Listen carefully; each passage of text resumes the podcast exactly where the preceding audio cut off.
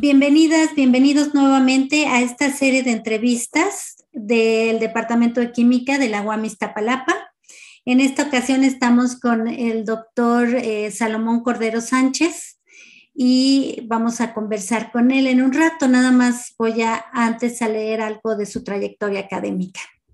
El doctor Salomón Cordero Sánchez obtuvo su grado de ingeniero químico industrial por el Instituto Politécnico Nacional y su grado de maestro y doctor en química por la Universidad Autónoma Metropolitana Iztapalapa. Es miembro del Sistema Nacional de Investigadores desde el 2003 en el nivel 1. Su, su investigación en los últimos años se ha centrado en el fenómeno de absorción de gases en sólidos. Ha sido asesor de cuatro alumnos del posgrado en química en estos temas. Ha participado en la publicación de más de 40 artículos de investigación internacional con arbitraje.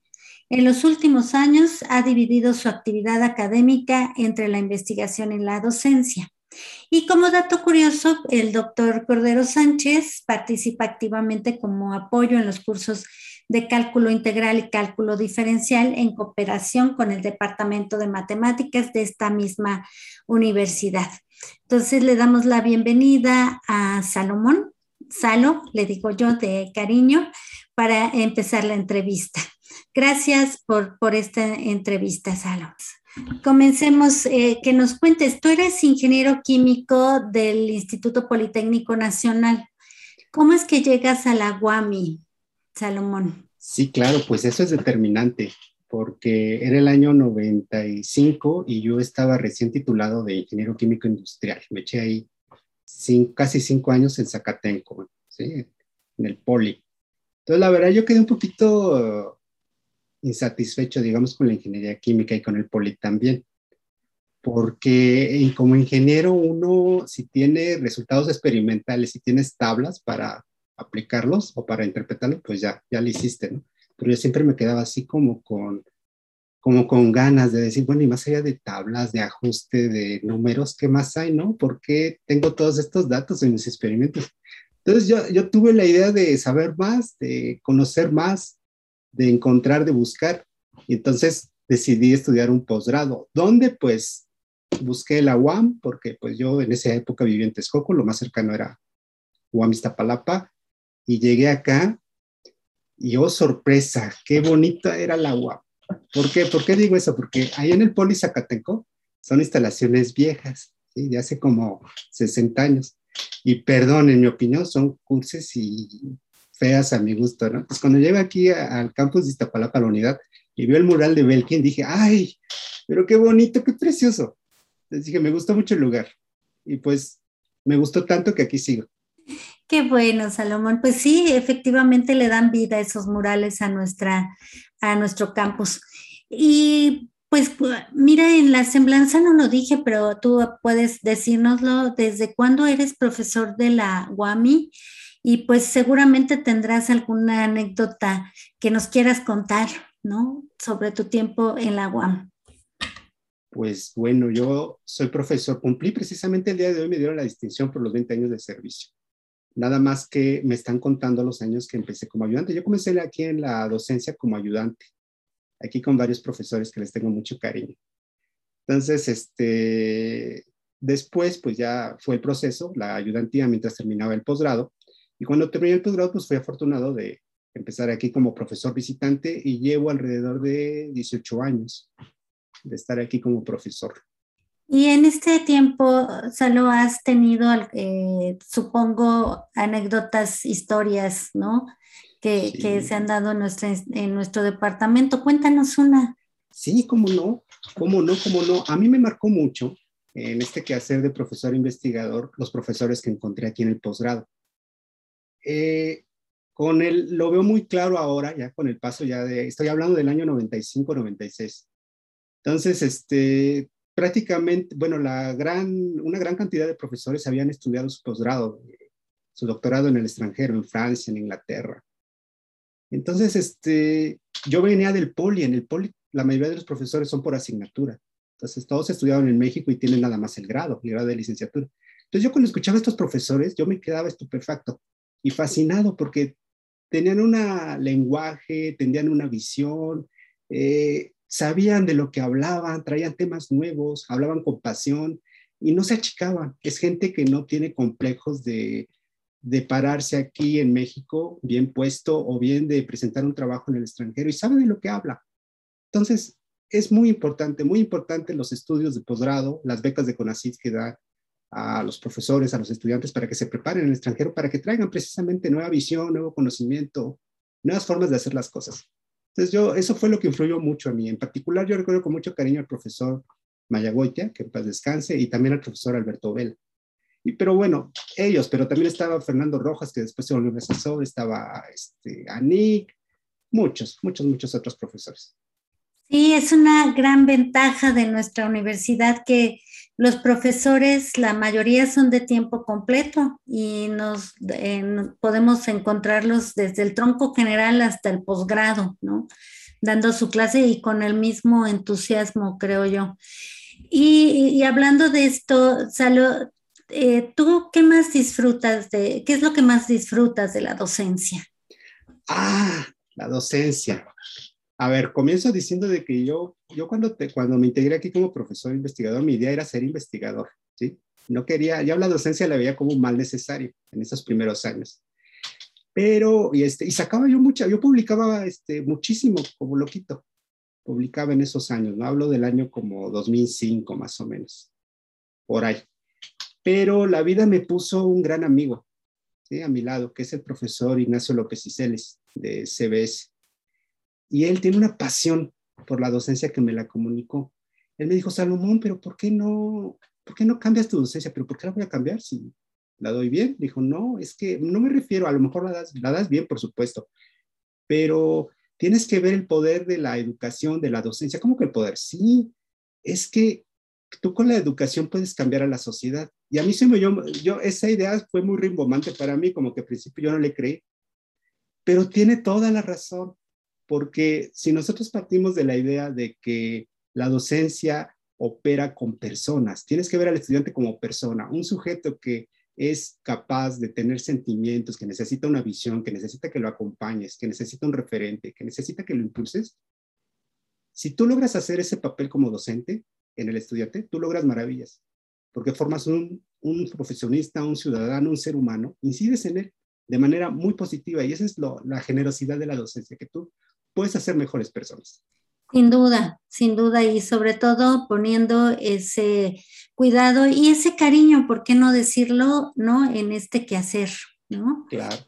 y, y, bueno, pues efectivamente en la UAM tenemos que hacer estas dos, bueno, tres labores, ¿no? Sustantivas, pero hablando de la otra labor sustantiva que es la investigación, Em, mencioné algo de tu línea de investigación en la semblanza, pero tal vez tú nos puedas platicar un poquito más y contarnos cómo llegaste a esa línea de investigación.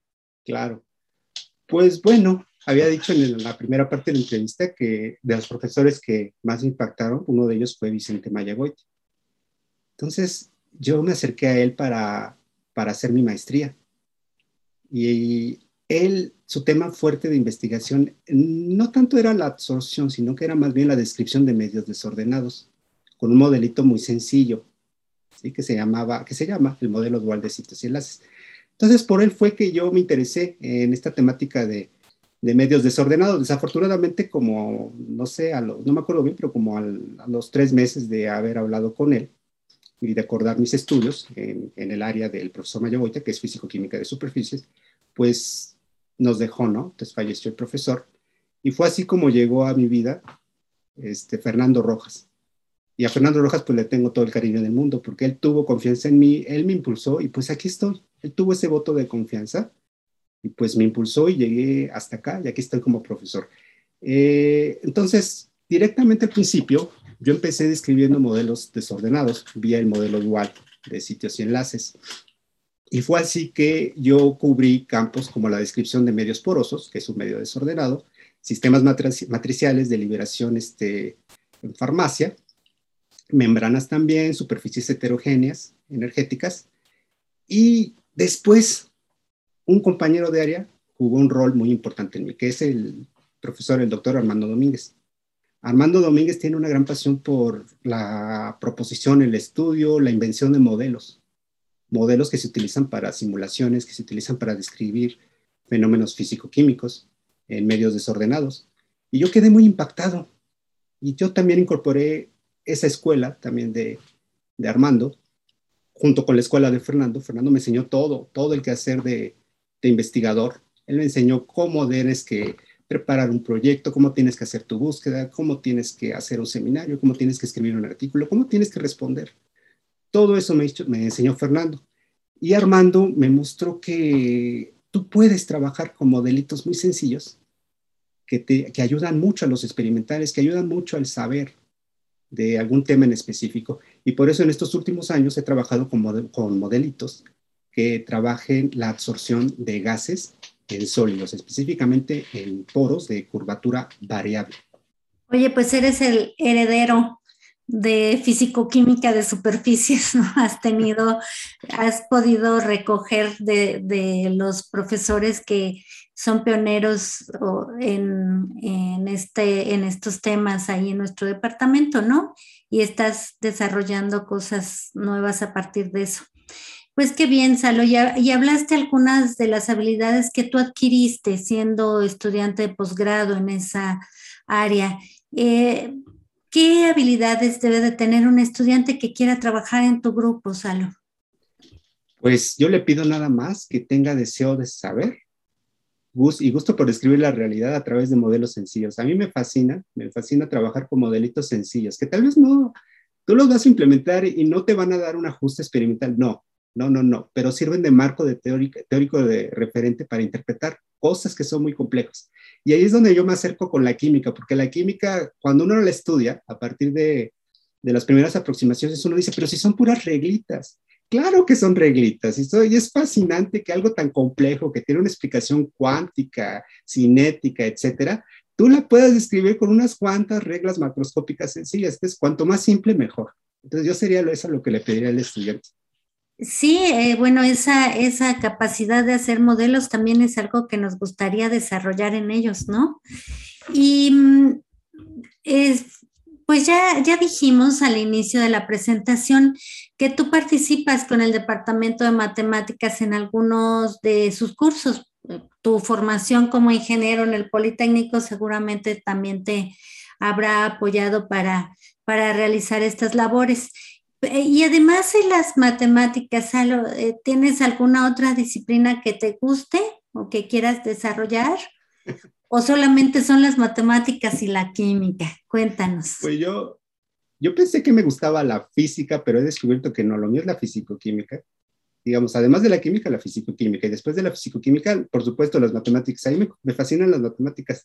Con las matemáticas, eh, yo descubrí que tenía bastante habilidad desde que iba en la secundaria. Entonces, desde la secundaria yo supe, bueno, lo mío tiene que ver con matemáticas y sigo todavía usando matemáticas mucho, ¿no? Entonces, físico-química, todas las ciencias de físico-química me, me, fascinan. La química, por supuesto, que es mi, ciencia central, y las matemáticas. Pues vaya, que sí, te gustan las matemáticas, a mí me, consta. que además, sí, además de buen químico, eres buen matemático. Pues muchas gracias, eh, Salo. Vamos a terminar aquí nuestra entrevista. Agradezco mucho tu tiempo y disposición eh, de compartir estas ideas que tienes, estas historias con nosotros. Gracias, Salomón. A ustedes.